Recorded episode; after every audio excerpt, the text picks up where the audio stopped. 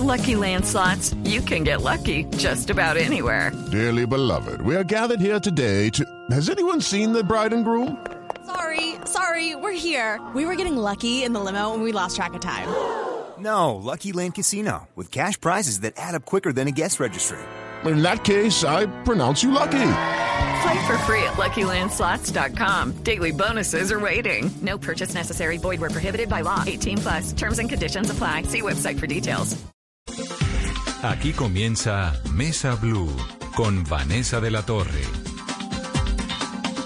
Son las 8 de la noche, bienvenidos a Mesa Blue. Vamos a tener en breve un personaje maravilloso que es María Jiménez Pacífico, una mujer que con un video publicitando unos helados tiene 40 millones de vistas en YouTube. Pero eso ya es suficiente, pero no es el tema más importante. El tema es que está en el Times Square en Nueva York.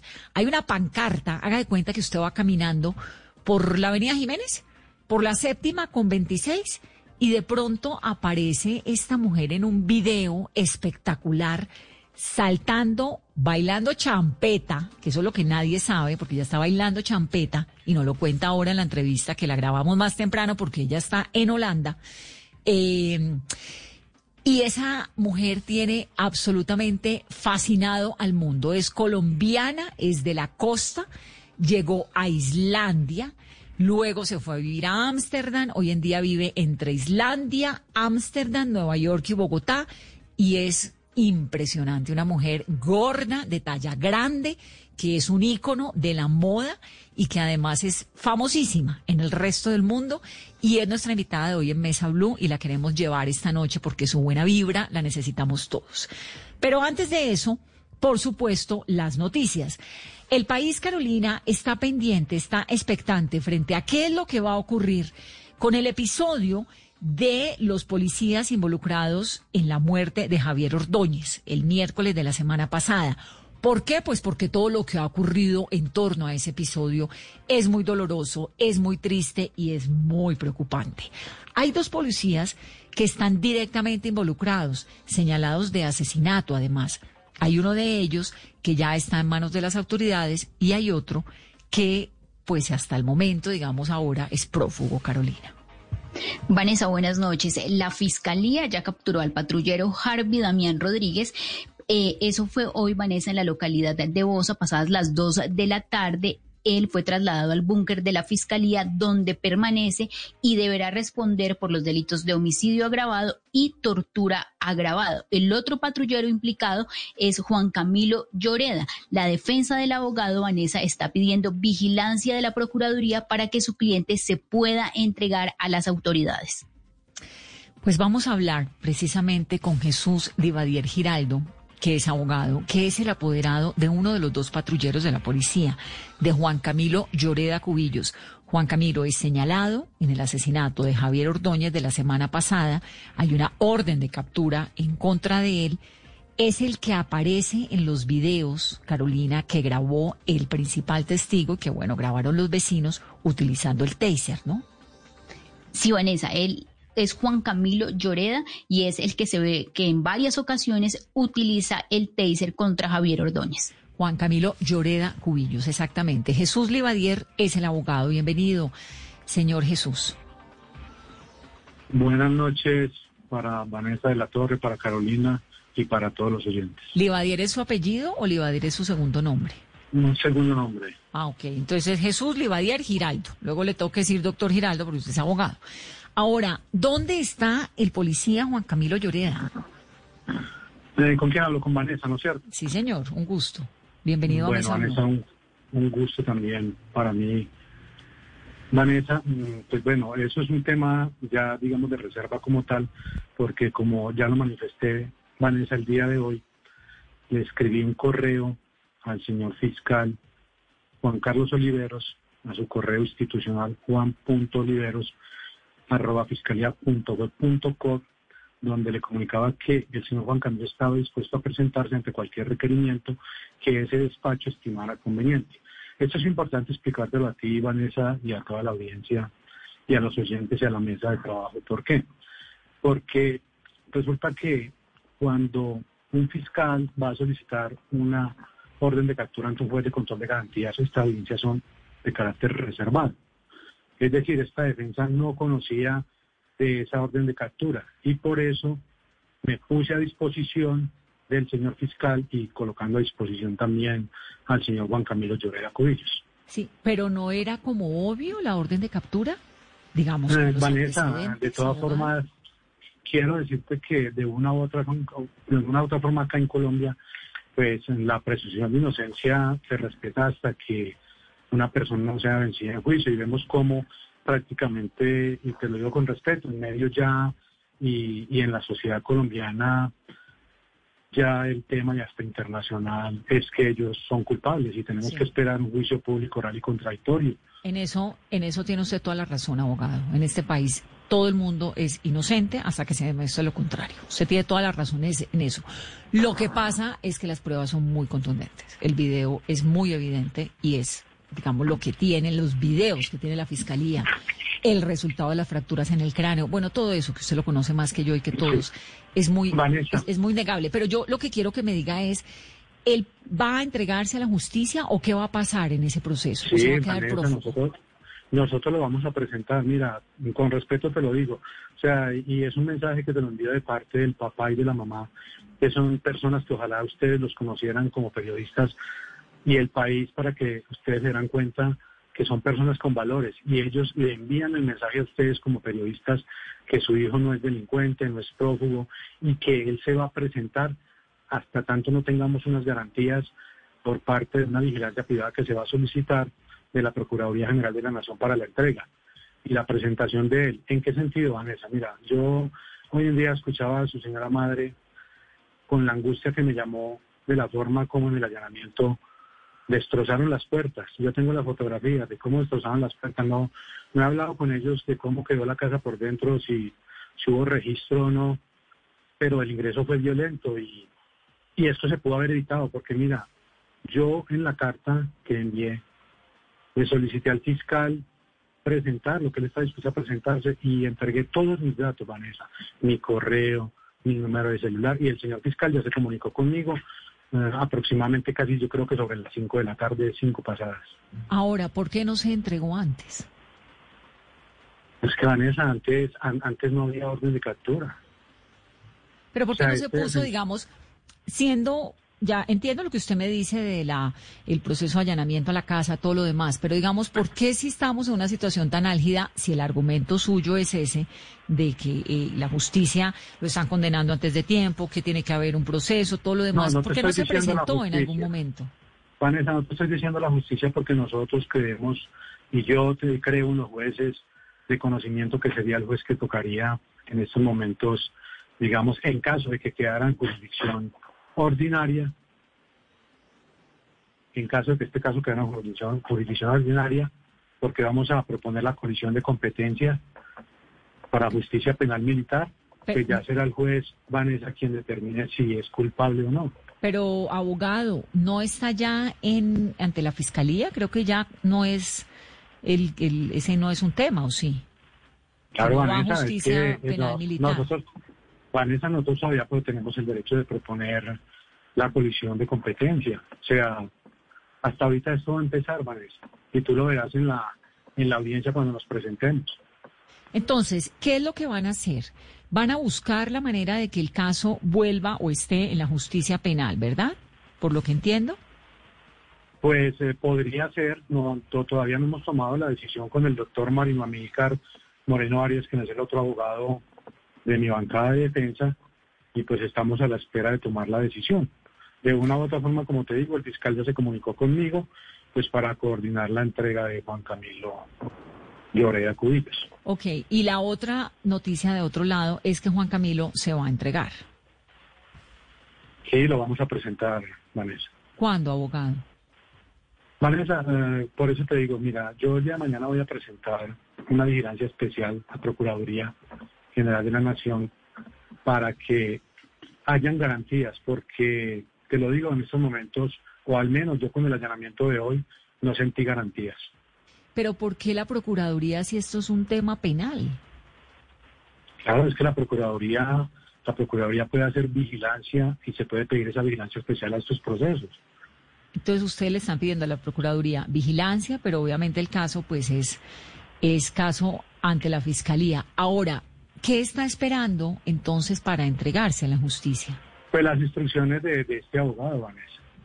Abogado. Yo soy el que va a tomar la decisión al ah, momento de suyas. Sí, claro. Porque es que, mira, aunque, aunque ustedes no vean la parte humana, Juan Camilo es un ser humano. Está afectado también por la por muerte. supuesto que vimos, por la vemos la parte humana. No, no, no. Eso, por, la eso, muerte, por la muerte de Javier. Mira, yo te lo digo, hay muchos temas que esta defensa, pues por estrategia, no podría revelarlos ahora, porque son reserva de la defensa para nuestra teoría del caso.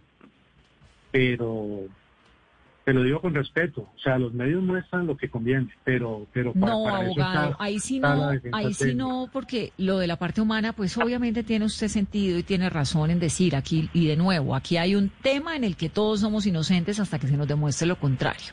Vanessa, Pero uno puede, bajo ese argumento del humanismo, entonces uno mete también que al otro, mire lo que le pasó. Los medios publicamos lo que vimos. Si hay No, algo no. más, si hay algo más que la defensa quiera que los medios publiquemos, bienvenido. Para eso estamos hablando en esta entrevista, ¿no? Para que usted Sí, Vanessa, también pero- tenga todo su derecho desde esa parte a contar lo que quiera. Pues aquí no, no, no, no es una buena idea echarle la culpa a los medios de esto, yo creo, abogado. No, no, Vanessa, con respeto, no le estoy echando la culpa a los medios. No le estoy echando la culpa a los medios. Estoy diciendo que de una u otra forma, pues para cerrar, digamos, esta polémica, nosotros lo vamos a presentar, Vanessa, y será la justicia quien tomará la decisión lo absuelve o lo condena. Abogado, ¿qué fue lo que pasó en ese episodio? ¿Cuál es la versión que usted tiene? Vanessa, mm, exactamente no, no te podría decir porque yo también pues me he referido mucho por medios y lo que sí es claro es que fue, él fue a atender un caso de policía de una riña que hubo antes y por eso él llegó a, a ese lugar a atender con su compañero Rodríguez el caso y de ahí ya se desprenden muchos detalles que esta defensa tiene pues para presentar su teoría del caso también y tendrá su línea de defensa, las cuales no te puedo en estos momentos revelar. Abogado, pero ¿qué se sabe frente a esa posible rencilla que venía de antes entre el patrullero y Javier Ordóñez? ¿Se sabe también de pronto si hubo alguna agresión por parte de Javier Ordóñez hacia él y su compañero? Vanessa, mira, yo no tengo conocimiento que eso esté documentado. Yo parto de la buena fe de mi cliente. Yo hablé con Juan Camilo y créeme que la primera pregunta que le hice fue la que tú estás haciendo en estos momentos. Le pregunté, Juan Camilo, dígame la verdad, ¿usted ya había tenido algún problema con el señor Javier Ordóñez que descanse en paz y que pues también mi solidaridad con, pues, con su familia? Y él me dijo a mí que era la primera vez que él pues tenía un caso con, con este señor Javier Ordóñez. Y te lo digo, no sé si está documentado o no, pero eso te estoy diciendo lo que me dijo Juan Camilo. ¿Qué fue lo que le dijo, abogado? Por eso, ante la pregunta, y te la repito, yo le pregunté lo mismo que me estás preguntando, si él había tenido algún tipo de rencilla con él y me dijo que no. ¿Nunca antes? Nunca antes me lo dijo y me lo aseguró. Por eso te digo, yo creo en mi cliente, no puedo decirte porque no me mostró ningún documento, ni conozco algún documento que haya de una denuncia de Javier hacia él por un abuso de autoridad o algún, o algún, algún otro tipo de delito. ¿Hacia él ni hacia nadie más? Pues bueno, yo yo por medios eh, escuché, escuché un caso, pero pues solamente el medio, no te digo, o sea, eso es un tema también que está en investigación en fiscalía, pero yo no te puedo decir qué pasó exactamente. Incluso en el caso que ustedes refieren, yo le pregunté a él también sobre ese tema y me dijo que ese día, ese día a uno de sus compañeros le partieron un brazo estas dos personas y exactamente uno de los que salió hablando por noticiero, pero yo no voy a entrar en polémicas, Vanessa, porque no tengo las pruebas en estos momentos o no tengo un elemento de juicio para decirte que, que no, no, no tenía o no había tenido ningún problema con algún otro ciudadano. Tú sabes que la ciudadanía hoy en día, por la pérdida de valores, pues ya la autoridad no se respeta. No, lo que pasa es que la autoridad tiene que ejercerse con autoridad de respeto para que la gente la, la entienda de la misma manera con autoridad y respeto. Vanessa, Ahora, si, ti- el- si en tu casa, si en tu apartamento un vecino llegas cansada de tu noticiero y un vecino pone música a altas horas de la noche, tú, tú vas con el vecino y le dices que por favor le, le- le quite la música porque tú necesitas descansar y si ese vecino no, no, no atiende tu llamado respetuoso, ¿tú qué haces? Mira el caso de Barranquilla. No sé, pero seguro no le saca un taser a darle a nadie con el taser, abogado.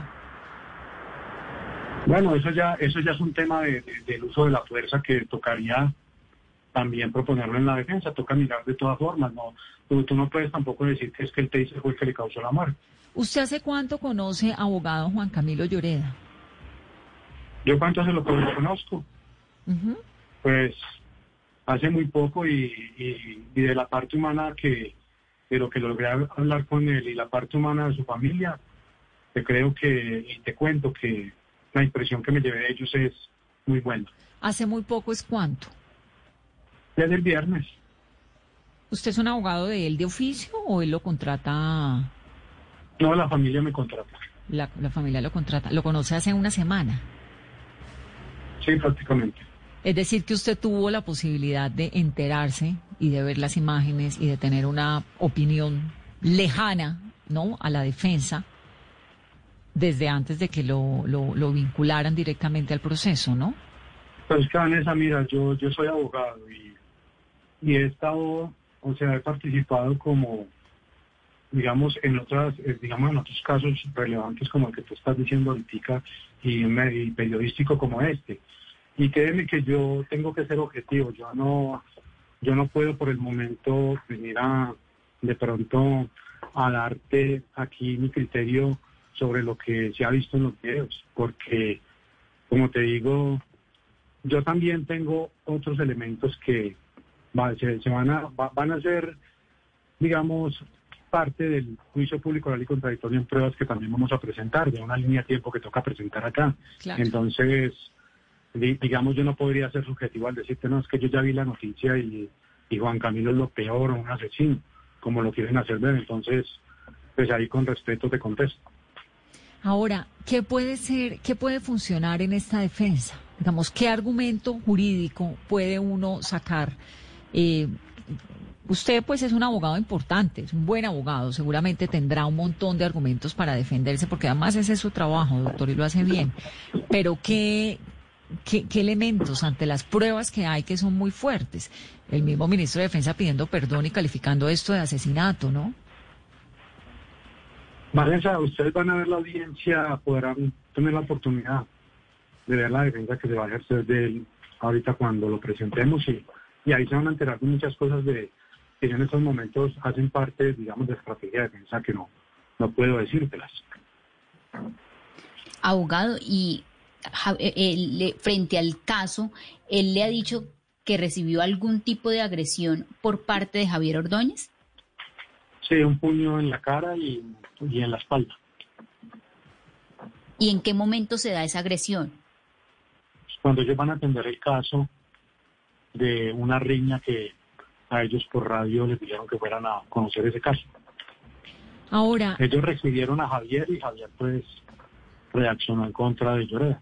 claro, ahora, Pues eso, eso, eso es lo que te digo, o sea, yo no lo tengo documentado, por eso te estoy diciendo, yo hablé con Juan Camilo y, y pues parto de, y, y cualquier abogado lo haría parte de la buena fe que su cliente le está diciendo la verdad.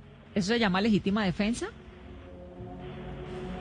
Lo tal es que, digamos, en, el tema de, de- de legítima defensa, en estos momentos, yo no te voy a dar ningún concepto jurídico porque pues eso va a ser parte de, digamos, y podría ser una de nuestras teorías del caso. O sea, esto es, esto es de hipótesis. O sea, tú cuando, tú cuando conoces un caso te haces varias hipótesis y a medida que tú vas conociendo el caso, tú vas descartando hipótesis. Y acuérdate que de una u otra forma en la acusación, cuando cobran traslado de todos los elementos materiales probatorios que va a hacer valer la fiscalía en contra de él, es que esta defensa realmente va a conocer esos elementos con que los van a llevar a juicio, porque inicialmente partimos de una inferencia razonable de autoría o participación, que en la, en la audiencia de imputación, pues la fiscalía no está obligada a mostrar, digamos, todos los elementos que tiene. Pues abogado, yo creo que es un tema muy, muy complejo que usted tiene ahí un Sí, trabajo Vanessa, o sea, mira, para, para uno como defensor cree que es muy difícil, digamos, estar en esta defensa porque porque está sea, condenado. eh, es un tema, es un tema que, que, como te digo, mira, yo me solidarizo también con, con la familia del señor Javier Ordóñez. ¿Usted ha tenido Pero la también- oportunidad de, de hablar con alguien de esa familia?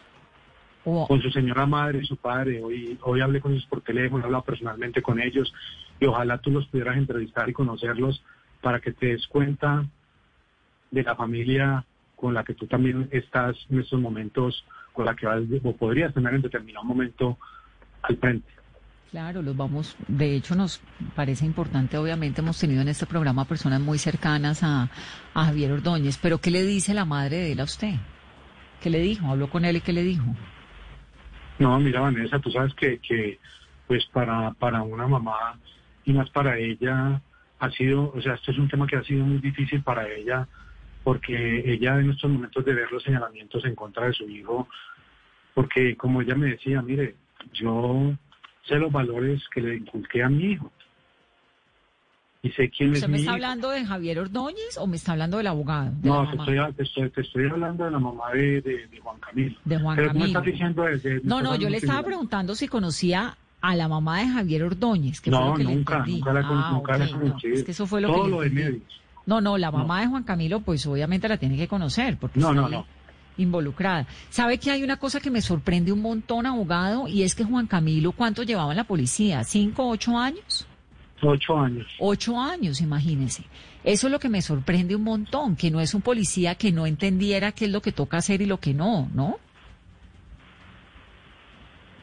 Pues bueno, ahí sí no te puedo contestar porque pues de una u otra forma uno sabe que ellos reciben instrucción sobre derechos humanos y, y ahí sí, y sobre el trato a la comunidad. Entonces, hasta ahí te puedo contestar.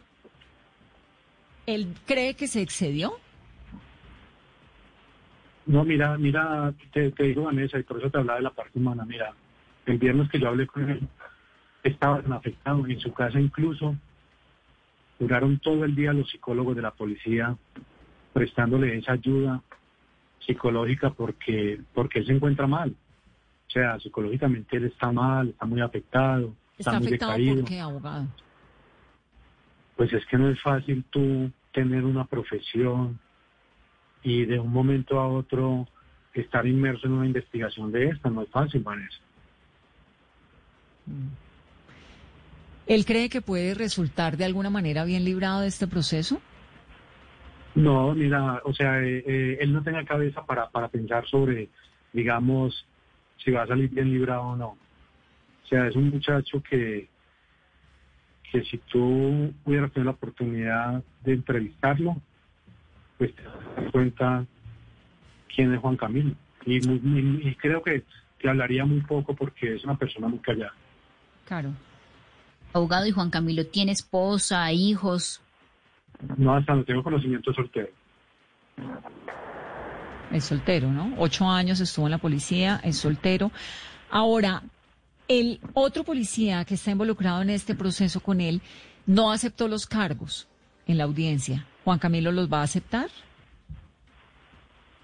Ay, Vanessa, quisiera contestarte algo sobre eso, pero es un, un tema que por mi seguridad en este momento no puedo contestarte porque pues, prácticamente eso vulneraría mi seguridad, pero hasta el momento él no, pues al menos por instrucción de esta defensa no creo que él vaya a aceptar los cargos. Ahora, abogado, ¿usted es consciente de que si Juan Camilo no se entrega pronto se le puede poner más complicada la situación? No, Vanessa, sí, sí, o sea, no sé, no sé la orden de captura por qué delitos, pues, pues, o sea, estamos un homicidio y de pronto, como en su momento lo manifestó el señor fiscal, una tortura, pero, pero como tal, no te podría, digamos, en estos momentos yo contestar con exactitud porque no sé qué cargos le va a imputar el señor fiscal. Y como te digo, yo de la otra audiencia no tengo conocimiento porque pues al menos el día de hoy no he visto noticias. Entonces no, no, no he estado enterado y pues yo no hago parte de la bancada de la defensa de, del patrullero Rodríguez, que es el compañero de, de Juan Camilo. Juan Camilo, pues cargos, entre ellos tortura, homicidio, exactamente, Sí, que son muy altos y que le podrían dar hasta 60 años de cárcel, ¿no? Pero de todas formas la audiencia de él es mañana, por lo que entiendo, que es cuando Sí. sabremos más los detalles de la imputación. sí. Abogado, pues yo sí le agradezco mucho esta entrevista. Es homicidio y tortura agravada, es lo que entendemos que le van a, a, al poner en la, en la audiencia. Le agradezco Gracias, mucho porque me parece importante siempre escuchar ese otro lado. Y es muy lamentable, creo que para todos, para el país, esto que ha ocurrido. Muy Sí, lamentable. Vanessa, para todos. Muy lamentable para todos como sociedad. Mm. Abogado, gracias. Gracias, Vanessa, y que tenga buena noche. Buenas noches, gracias abogado por estar aquí en, Noti- en Blue Radio. Son las 8.24 minutos de la noche. Escuchaban ustedes a Jesús Livadier Giraldo, que es el abogado del policía Juan Camilo Lloreda, que es el policía que todavía no se ha entregado a las autoridades. Al otro lo capturaron hoy y la audiencia es mañana, ¿no, Caro? Confirmemos. Sí, eso. Vanessa. Sí, la, la audiencia es mañana, Vanessa. Él permanece a esta hora en el búnker de la fiscalía. Ya tuvo un primer encuentro con su equipo de defensa y estamos a la espera mañana de lo que suceda en esta audiencia, donde se le van a imputar estos dos delitos: homicidio agravado y tortura agravada. Y el abogado pues tiene un argumento que es obvio constitucional. Hello, it is Ryan, and I was on a flight the other day playing one of my favorite social spin slot games on chumbacasino.com. I looked over the person sitting next to me, and you know what they were doing? They were also playing Chumba Casino. Coincidence? I think not. Everybody's loving having fun with it. Chumba Casino is home to hundreds of casino style games that you can play for free anytime, anywhere even at 30,000 feet. So sign up now at ChumbaCasino.com to claim your free welcome bonus. That's ChumbaCasino.com and live the Chumba life. No purchase necessary. VGW Group. Void were prohibited by law. See terms and conditions. 18 plus. Aquí todo el mundo es inocente hasta que se demuestre lo contrario. Y sin duda, pues a estos policías ya los condenó la sociedad, el mismo Ministerio de Defensa diciendo que es un asesinato. Las pruebas son muy evidentes, las pruebas son muy claras, los videos son muy fuertes. La condición en la cual falleció Javier Ordóñez es muy grave, es muy delicada porque además es la fuerza del Estado. Y el Estado, lo hemos dicho y lo repetimos todos los días en este programa, no puede compararse ni actuar como los criminales que supuestamente combate. Es muy grave lo que ha ocurrido, pero le agradecemos mucho al abogado estar esta noche aquí en Mesa Blue 826. Antes de irnos con nuestra entrevista de María Jiménez, que es maravillosa, ¿la vio Carolina el video bailando, cantando? No, Vanessa, y la actitud, la energía que tiene María Jiménez, además ese mensaje para las personas que son de talla eh, eh, amplias, tallas grandes, que a veces uno se siente y que hemos escuchado, porque en Mesa Blue, Vanessa, recuerda que el año pasado hicimos un programa con personas de tallas grandes. Gordas, que- Carolina, sí, gordas. Decir lo contrario es discriminación. Gordas. Ese gordas. día aprendimos eso. Ese día Eh, nos enseñaron eso. A las gordas se les dice gordas, como nos han enseñado. Y ella se siente profundamente orgullosa, pero además es un talento, una personalidad, una chispa, canta, baila. Les va a encantar la entrevista que viene a continuación. Revisemos rápido antes de irnos. Pruebas PCR, 24 mil hoy, 10 mil de antígenos, o sea, 34 mil pruebas en Colombia. ¿Cuántos contagios de Vanessa. coronavirus en el país?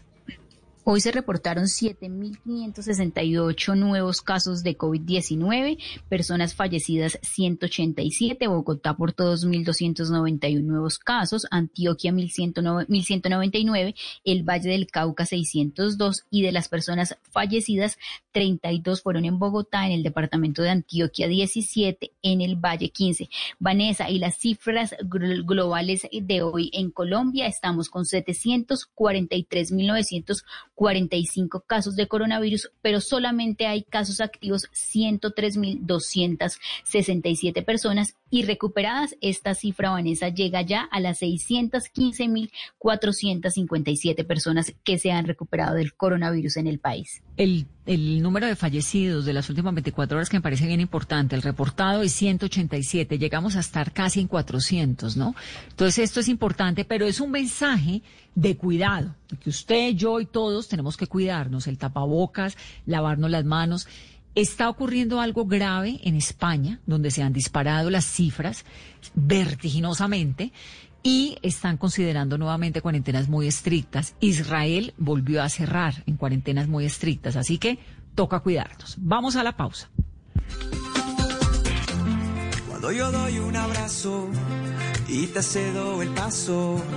Cuando yo cuido el planeta, reciclo y monto en bicicleta. Y soy mejor cuando me reto a ser mi mejor versión con pasta Sonia, me alimenta y tiene el mejor sabor. Con pasta Sonia, sabor y energía que te hace mejor. Con pasta Sonia. Trabajamos pensando en usted.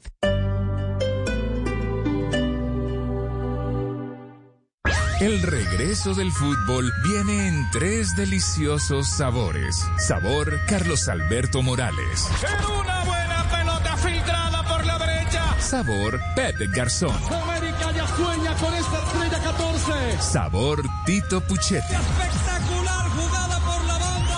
No te pierdas ni un partido del regreso del fútbol este viernes. Nacional Tolima, desde las 8 de la noche. Estamos de regreso y lo vamos a disfrutar. El fútbol en Blue Radio, bluradio.com y la aplicación de Blue Radio.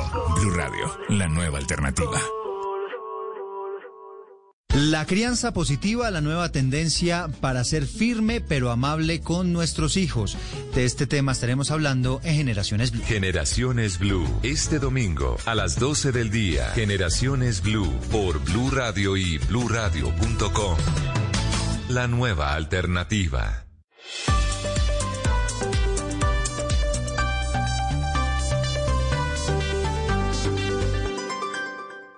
Estás escuchando Blue Radio. Es el momento perfecto para recordarle a los que más quieres que siempre están en tus pensamientos. Es tiempo de cuidarnos y querernos. Banco Popular. Hoy se puede, siempre se puede.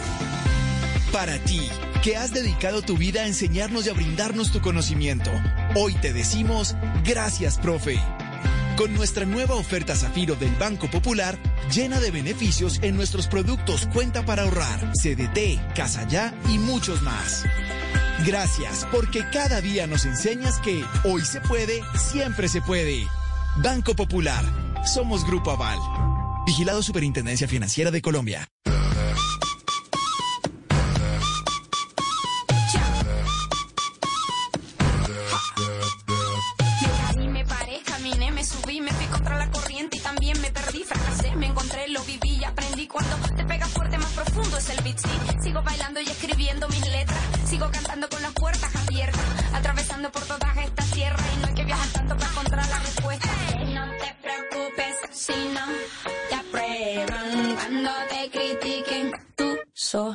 Soy yo.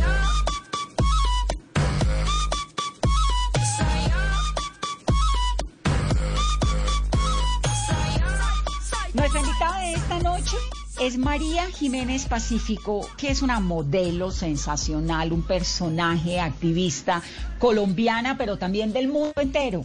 Y me encanta tenerla esta noche en Mesa Blue. María, bienvenida.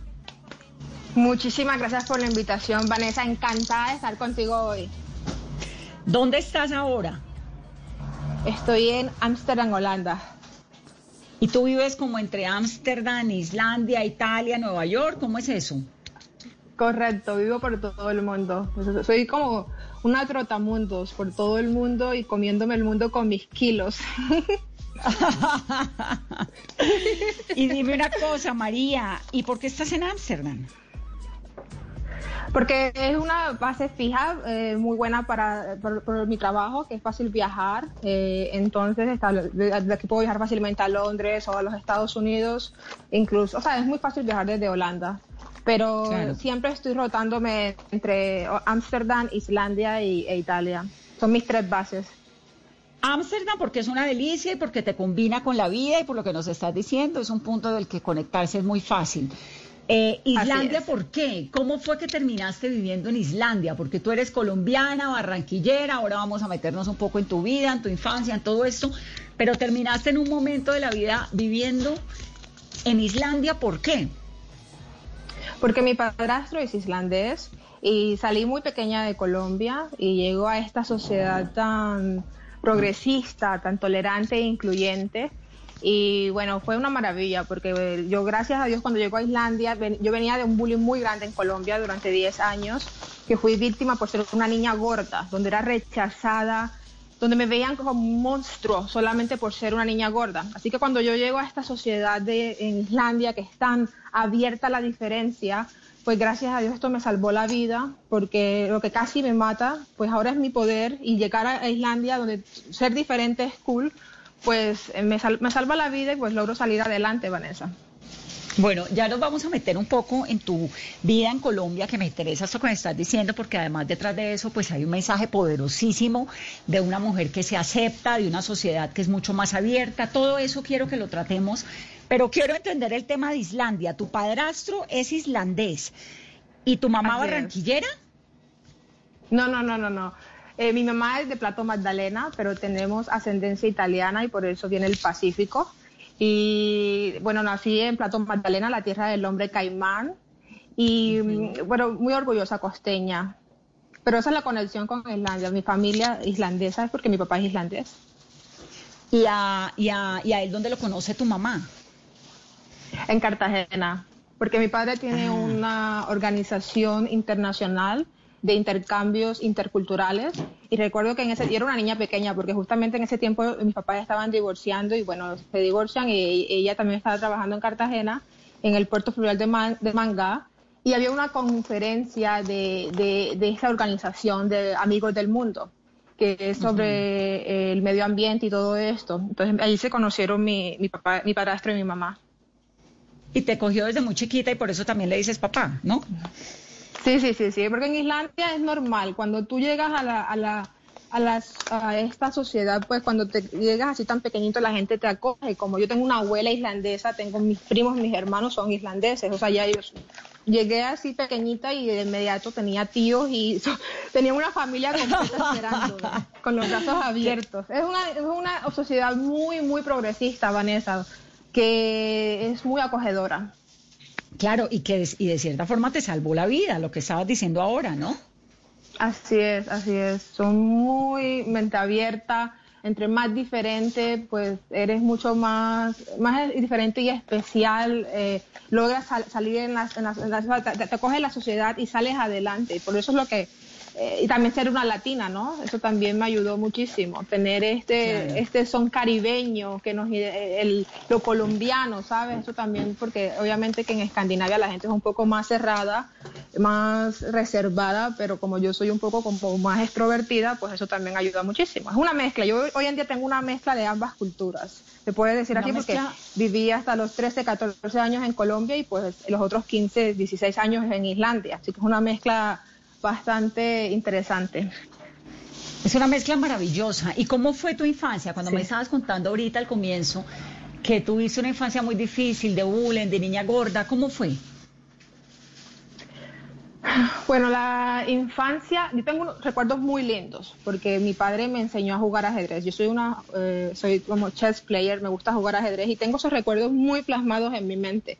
Recuerdo el Caribe, el arroz con coco y, y recuerdo correr en las playas en Cartagena, en, por ejemplo en Manzanillo del Mar, eh, porque fue, o sea, nací en, en Plato Magdalena, pero iba siempre mucho a Cartagena y a Barranquilla. Entonces sí recuerdo todo esto, está muy lindo en mi mente, pero allí sí viene ese recordatorio cuando fui víctima de este bullying, que desgraciadamente casi me lleva a la muerte, porque era una niña diferente, era una niña gorda. Los niños no me aceptaban porque me veían como un monstruo nada más por ser una niña gorda.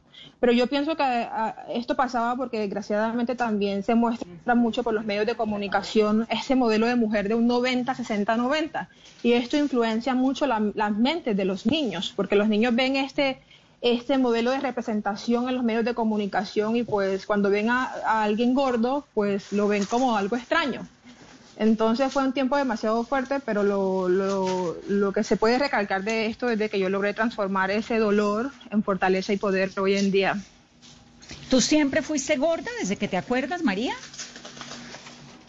¿Toda la vida? Sí, siempre he sido, siempre he sido rellenita, pero no gorda, porque hay dos tipos de gordura, Vanessa. Hay una sobre, hay sobrepeso y hay obesidad, obesidad mórbida. Y esto lo he conversado con, con doctores y todo esto. Yo so- yo tengo sobrepeso y, siempre fui una niña con, con huesos grandes o con una contextura más gruesa, pero nunca he sido obesa, porque eso es lo que es extraño. Cuando ya la gente en Colombia ve a, a- un niño gordito, ya inmediatamente ya es un niño que está obeso y que se va a morir o y esto no es correcto. Hay que saber la diferencia porque esto también estigmatiza, ¿lo, lo sabes? Claro, claro, claro, claro. Entonces tú siempre fuiste una mujer grande, de huesos grandes, de cuerpo grande, con sobrepeso. Con curvas. ¿Por qué? ¿Por qué? Con curvas. ¿Por qué tenía sobrepeso de Con niña? curvas Con definidas, con curvas hermosas. No, eso, eso no lo dudo. además es evidente. Pero ese sobrepeso, María, ¿fue por qué? ¿Eso fue una condición eh, médica particular o fue simplemente por, por la constitución familiar o por qué fue?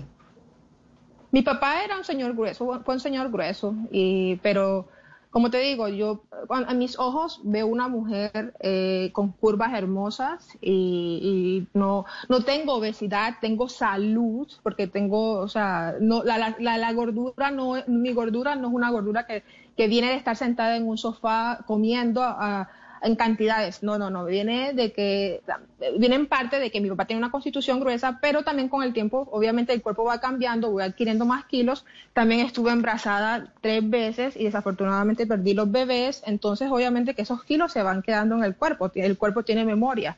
Entonces se van quedando ahí esos kilos. Obviamente yo he intentado ir al gimnasio, pero no me doy palo, Vanessa, simplemente es eso. Yo celebro cada, cada etapa y pues si estuve embarazada, tengo barriguita también cuando me quedaron esos tres embrazos y no me doy palo, simplemente celebro de que tengo curvas y esos kilos de más que me hacen única. Claro. Claro, pero lo celebras ahorita porque además entendiste y te aceptaste y porque también con la madurez y con el tiempo uno pues va viendo que es que uno es así, ¿no? Y, y por suerte Así es. y por suerte le ocurre, Es que- pero en la infancia y en la y en la juventud, por lo que te entiendo y por lo que me cuentas, fue difícil. Sí, sí, sí, fue una infancia bastante fuerte porque, como te digo, los niños en ese tiempo, pues, se mane es que desde muchos tiempos se ha manejado desafortunadamente esta estética violenta en nuestro país, que es, pro- que es controlada por la narcoestética. Entonces, eh, sí fue un tiempo bastante doloroso, pero ahora que soy una adulta, pues celebro mi, mi gordura y mis kilos de más y me como el mundo. Pero como tú dices, la, la madurez ayuda muchísimo, pero también yo pienso que cuando una mujer se conoce a sí misma, se empodera de su verdad, se come todo, se come todo el mundo y todas las oportunidades que se presentan ante ella, Vanessa, porque eso es lo que pienso que es importante que, que les digamos a las mujeres ahora mismo, es de que no se, no, no se sacrifiquen tanto por su peso, ¿sabes? Y sí, claro, y que el mundo entienda que es que no todos podemos ser iguales. Eso me parece que es un mensaje súper poderoso detrás de tu presencia, ¿no? Nadie es igual, Vanessa, nadie es igual. El mundo es diverso y la gente tiene que comprender y respetar las diferencias porque vivimos en un mundo diverso donde la, la diversidad es la clave al, al- al- al progreso y al futuro. O sea, imagínate si fuéramos un mundo de clones, un mundo lleno de clones, eso no existe. Entonces, tenemos bajitas, gordas, altas, somos todas diferentes, pero todas somos bellas. Y, ¿Y y tú merecemos crees- ser felices. Sí, y tú crees, María, que desde... ¿Tú cuántos años tienes? 30 años. 30 años. ¿Y tú crees que en estos últimos 15 años, digamos, desde que tú eh, rompiste como con esos dolores de ser una mujer gorda y te aceptaste y comenzaste esta transformación magnífica de la que estamos hablando hoy, eh, ¿en algo ha cambiado la sociedad? No la islandesa, porque pues es que Islandia eso sí es como la meca de las libertades, pero digamos en general, en Colombia, ¿ha cambiado? ¿El modelaje ha ayudado? ¿La estética de la televisión ha ayudado a que las mujeres no solamente tengamos que ser 90, 60, 90, sino mujeres como somos, con curvas y con nuestros kilos de más o de menos? Esto ha sido, un trabajo de muchos años, Vanessa. Ya, ya tengo 15 años eh, trabajando como modelo de tallas grandes. Soy la pionera del modelaje de tallas grandes en Colombia y junto con mi historia eh, y mi tra- trayectoria internacional logré llevar el movimiento las tallas grandes a Colombia y poco a poco eh, se ha logrado lo que tú ves hoy en día, un poquito de inclusión que se han visto, que tú, por ejemplo, has podido ver que hay presentadoras, que están, están surgiendo espacios donde se está celebrando la diversidad o las mujeres gordas. Pero ha sido un trabajo bastante largo, que todavía falta muchísimo por hacer, porque también esto no se puede manejar, el tema de, la, de las mujeres empoderadas gordas o tallas grandes no se puede manejar solamente como una tendencia de moda, sino que hay que convertirlo en algo del día a día, algo normal, porque más del 60% de la población colombiana son mujeres tallas grandes o gordas. Entonces, lo que todavía la gente no entiende eh, o los medios deberían comprender es que si ellos quieren, digamos, de que se tengan una audiencia más grande por medio de las revistas o, o de cualquier medio que tú les pongas, tienen que poner representación de mujeres tallas grandes para que se sientan, para que lo- los, eh, la audiencia se sienta identificada, porque el 60% son gordos en Colombia. Es un país de gente gorda. Entonces, es lo que me parece a mí. Ahora, dime una Dime. cosa, María, ¿dónde está ese límite de la aceptación a la gordura, que obviamente es lo que corresponde porque somos un mundo diverso donde hay mujeres gordas, flacas, blancas, negras, indígenas, crespas, pelilargas, de todo, y el tema de salud.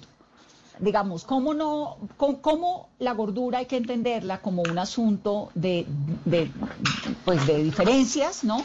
físicas y no necesariamente una oda a la gordura?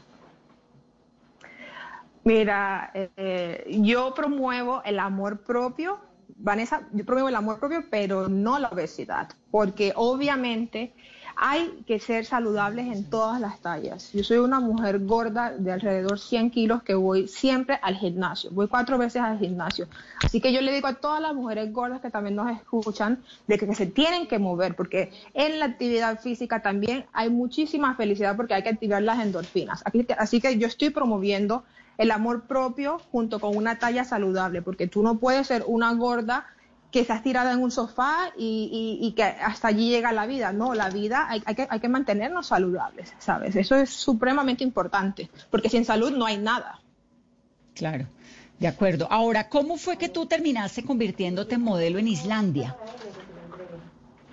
Bueno, yo fui descubierta por el fotógrafo exclusivo de las reinas de belleza, en ese, en ese tiempo, porque estamos hablando hace más de 15 años atrás, eh, bueno, casi 15 años atrás, y él cuando me, me descubre por las redes sociales, en ese tiempo fue Facebook, él ve mis fotos y me dice, tú eres muy exótica, te quiero hacer unas fotos, me hace un book profesional y me aconseja, llévalo a la agencia número uno de modelos de aquí de Islandia. No, no, no, pero un momento que ese, y a los tres días me salió el primer contrato para Sara y una gran cantidad, o sea, me salió, enseguida me comenzaron a llover los contratos que eso fue algo que yo no me lo esperaba, porque tú como, yo cómo me iba a imaginar siendo una niña que estaba, venía de, una, de ser vulnerada a convertirme en una mujer poderosa, que iba a transformar una sociedad como la de Colombia, ¿sabes? Entonces cuando todo esto me comenzó a llegar, pues, a llegar, pues yo simplemente lo abracé y, lo celebré. pero, pero yo quiero que me cuentes el detalle, María. ¿Este fotógrafo quién era? ¿De dónde salió? ¿Por qué te encontró?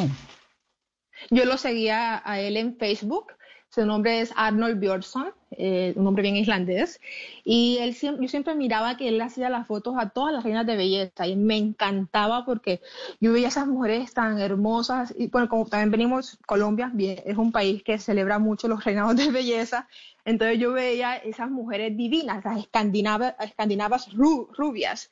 Y yo decía, yo, ay, me encanta ese trabajo. Y lo comencé a seguir. Luego él también me seguía a mí y pues así fue que me descubrió a mí, por cosas del destino, Vanessa. Fue algo muy extraño. Pero yo también venía ya haciendo fotografía profesional porque incluso a mí la primera persona que puso una semilla del modelaje fue un profesor de arte en mi escuela cuando yo llego a Islandia.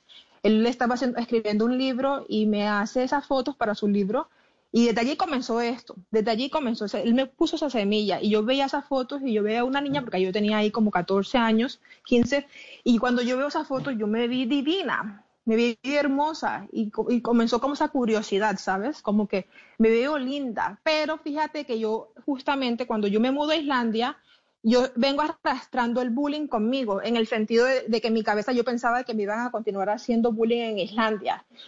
Y esto me lleva a una bulimia durante dos años, Vanessa. Dos años de bulimia donde yo vomitaba todo, donde estuve muy enferma y donde era, fui supremamente infeliz cuando estuve así de mm. flaca.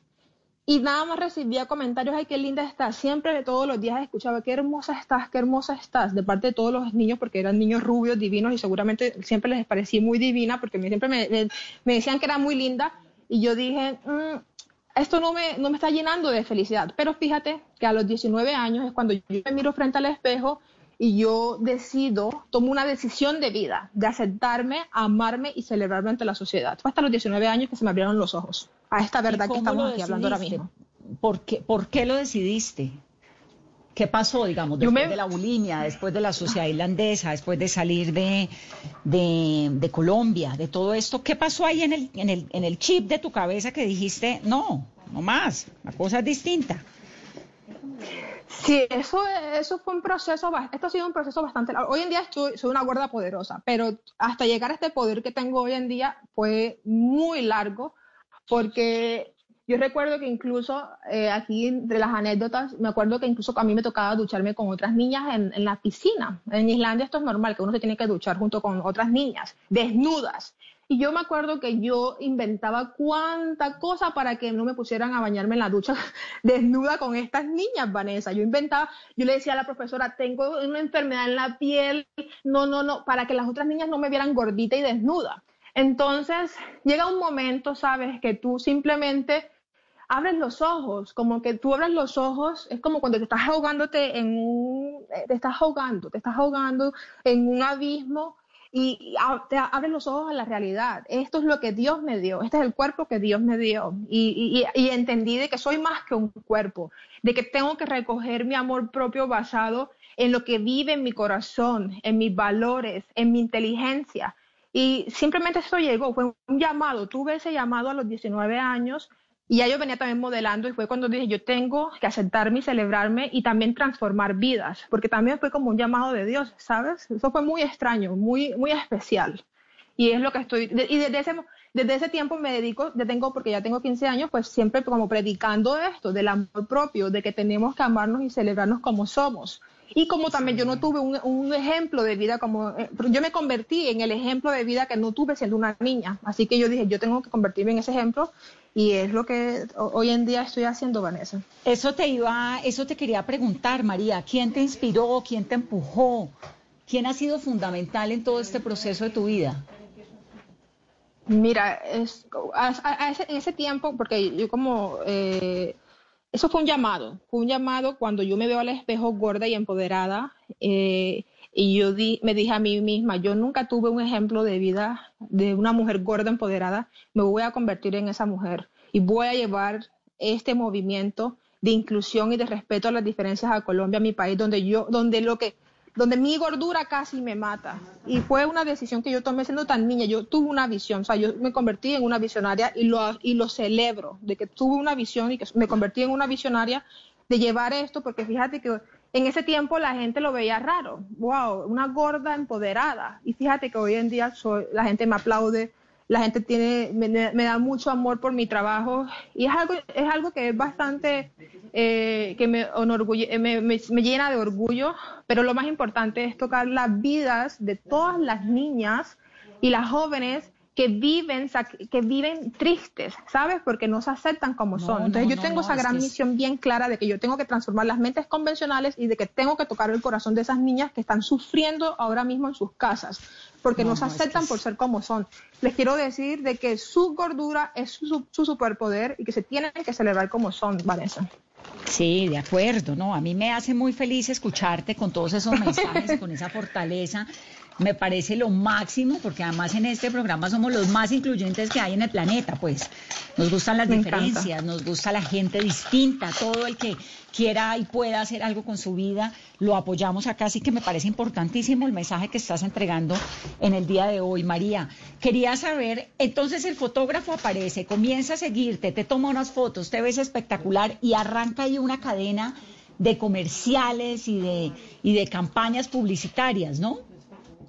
Sí, sí, sí. Y lo más importante, en una modelo que puede hacer editoriales de moda, porque tú sabes que por muchos años se nos han dicho a las gordas que no puede hacer una editorial de moda fashion. Y fíjate que no, que yo probé al mundo de que sí era posible. Y por eso trabajé en, ese trabajo a nivel mundial, porque mi trabajo no solamente eh, es limitado a un solo lugar demográficamente, sino que yo trabajo a nivel mundial llevando este mensaje de que una gorda puede ser empoderada, glamurosa, sofisticada y que puede también hacer fashion, porque eso siempre ha sido un tabú, ¿sabes? Nunca siempre se ha tildado a la, a la gente gorda, automáticamente a las modelos gordas, de que no tienen clase, pero no es así. Yo, yo he probado a la gente de que no es así, de que podemos también ser muy elegantes y sofisticadas. No, y además lograrlo eh, María, hoy en día, ¿no? Digamos con tu, hoy en día, pues, una modelo de tu talla, que logre pasarelas, que logre todo, muy bien, pero es que ya abrieron un camino, pero es que hace 15 años esto era otra cosa. Era otra cosa, era otra cosa. Por eso te digo que yo me llené de coraje para cuando yo tomé esa decisión de, llevar esto a Colombia. Claro. ¿Y qué tal te fue cuando llegaste a Colombia con toda esta campaña y con, y con, y con estos proyectos tuyos de vida? ¿Cómo te sentiste? bueno, lo, eh, eh, eso al inicio la gente no sabía, cuando yo les decía, porque yo recuerdo que yo como tenía muchos años que no iba a Colombia todavía, incluso mi acento, ahora mi, mi acento está más costeño porque obviamente que estoy hablando más con mi mamá, pero en ese momento yo hablaba así el español un poco diferente y yo hablaba más como mezclado el español con inglés, porque yo salí muy pequeña de Colombia. Y recuerdo que yo decía, soy una modelo plus size. Y la gente no entendía que era plus size, no, no, no, no conocían el término, ¿qué es plus size? Una modelo plus size, ¿qué es eso? Y yo, o sea, yo me encargué de educar a los medios, de decirle, mira, plus size o una modelo plus es una modelo de tallas grandes, una modelo que es gorda o gordita y que se celebra como es y que hace editoriales de moda, o sea, los comencé a educar. Eso fue el primer reto, meter la palabra plus size a Colombia, porque esto no lo conocía la gente, porque como sabemos, Europa siempre es más vanguardista en esto de la moda. Entonces ese fue el primer reto, educar a los medios y así los medios, lo que tú, por eso que tú hoy en día, tú ves que los medios ya, todo lo que tú ves hoy en día, porque fue un trabajo que hice hace varios años atrás, de que comenzamos a familiarizar ese término, si no, no estuvieran estos espacios hoy en día, lo cual es muy interesante. Por allí se comenzó, por, por el término plus size. Maravilloso. Y ahora cuando estás trabajando, ¿cómo llegaste a esa campaña de, del Times Square que es tan impresionante? Cuéntanos esa historia, la del helado, ¿no?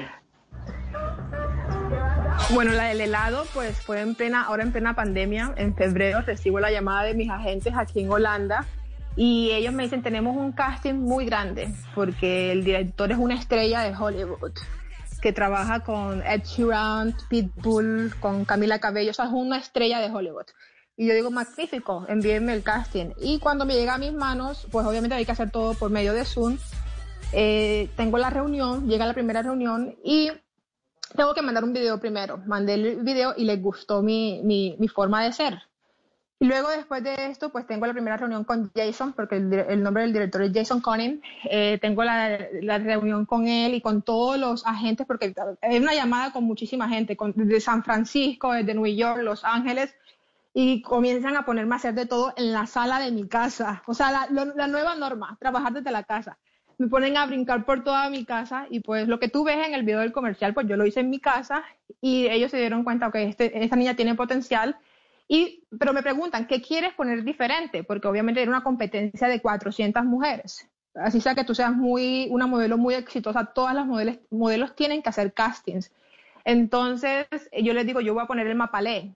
Y por eso es que yo logro eh, eh, convencerlos. O sea, por medio del mapalé, de ese son caribeño, pues se dieron cuenta de que yo podía bailar de todo, haciendo gorda. Casting, Entonces luego... Al casting y a, la, y, a la, filmación, ¿le metiste mapalé al casting y a la filmación o solo al casting? Cuéntame todo lo que, del mapalé, todo lo que tú ves ahí, había mapalé, eso fueron 17 horas de, de, de rodaje a pie descalzo, tenía cuatro, tenía cuatro personas que estaban cuidando mis pies, pero todo eso fue a pie descalzo bailando mapalé. Y fíjate, ahí se, ahí se rompe ese, ese tabú contra los gordos que dicen, ay, que los gordos no se, se mueren, se, se les va a quitar la respiración cuando se están moviendo. No, yo les demostré ese día a esta gente que una gorda puede ser eh, súper atlética, porque nadie se aguanta 17 horas. Tú tienes que estar en muy buen estado físico. Entonces con esto rompí estereotipos también, ¿sabes? Yo no me aguanto ni dos, María. Yo no hubiera pasado el primer casting del saludo, no paso. Hola, Vanessa, hola. Hasta ahí llego. Baile. hay que tener, una, actitud, hay que tener una personalidad muy, grande, Vanessa. Te digo, en esta industria, eh, yo me como todo con mi actitud. Yo tengo, mi madurez también pienso que me ayuda muchísimo. Pero yo pienso que la madurez viene de muchos golpes también, que se ha construido y reforzado mucho a través de muchos golpes que yo he tenido en la vida. Porque siempre me pregunta la gente, María, ¿por qué, ¿tú por qué eres tan así, tan, hablas con tanta seguridad? Es simplemente los golpes que la vida me ha dado y que yo los he transformado en poder y en fortaleza. María, y cuando viste el comercial, cuando viste el comercial en Times Square y te viste bailando mapalé, sin mapalé de fondo, porque no sale el mapalé, pero sale tu baile, y sales tú comiendo el helado y arrebatada con la viejita que te mira y todo eso, ¿qué se te pasó por la cabeza? ¿Sabes? Cuando siempre cuando yo tengo un éxito tan grande, Vanessa, porque yo eh, siempre lo hago con mucho orgullo, llevando a Colombia con un orgullo, porque, eh, no sé, tengo como esa misión, quiero llevar siempre el nombre de Colombia muy en alto, pues siento una sensación, eh, el corazón se llena de amor, ¿sabes? Como, wow, lo logré. estoy rompiendo estigmas, estoy, estoy transformando mentes convencionales, estoy en la televisión americana, la televisión gringa por un año. O sea, ahora mismo tú y yo estamos hablando y el comercial está rodando 24 horas al día en la televisión gringa. O sea, estoy transformando, estoy influenciando, estoy transformando una industria que por tantos años ha sido ha estigmatizado y ha querido eliminar a los gordos, y lo cual no es correcto porque los gordos siempre vamos a existir, ¿sabes? Así que se siente una gran satisfacción de, éxito, pero sobre todo de hacer un trabajo bien hecho, porque yo logré eso con muchísimo trabajo, pero sobre todo por mi talento, porque me preparé para este momento. Ay, no, pues me pongo tan feliz de oírte, María, y tan orgullosa además, y me parece que has sido tan tesa realmente y llegar a donde has llegado, pues me da mucho gusto tenerte aquí, me alegra que te hayan abierto las puertas del mundo, me alegra que seas parte de la campaña de Vístete de Colombia, porque además tienes el letrero de Colombia en la, en la mente, y gracias por estar en esta entrevista, por ser un ejemplo, por contarnos tu historia. Gracias a ustedes, Vanessa. Así es, así Yo pienso que por medio de Vista de Colombia vienen, se va a marcar un antes y un después en la industria de la moda colombiana, porque como yo le dije a Adriana Arboleda, esto no solamente va a ser un impacto, nuestra unión de nuestras voces no solamente va a tener un impacto en lo socioeconómico, ayudando a todo el mundo, sino que también se va a lograr transformar finalmente las mentes convencionales en Colombia, donde desafortunadamente siempre se ha tildado a las diferencias de algo horrible. No, se va a mostrar por medio de esto, porque como soy la, imagen de las tallas grandes, la voz, eh, de que sí se puede hacer un buen trabajo de la, de la moda siendo una mujer gorda. Claro. No, y, y, que sí o sí nos toca vestirnos de Colombia. Qué orgullo, que no necesariamente sin ánimo de, de, desprestigiar el mercado internacional, pues la verdad es que en Colombia hay unos talentos infinitos y unos diseñadores maravillosos y pues qué dicha que chicas como tú se sumen a esta campaña. Me pongo muy, me alegra mucho tenerte en este programa esta noche.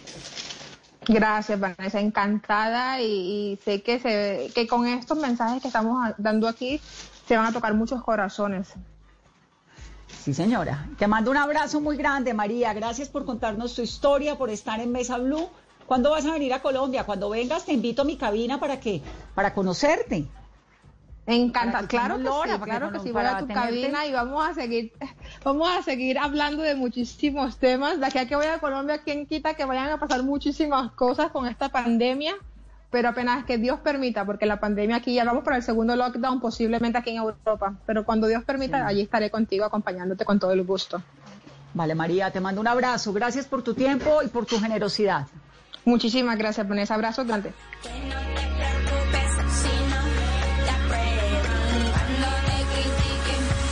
Solo di. Soy yo.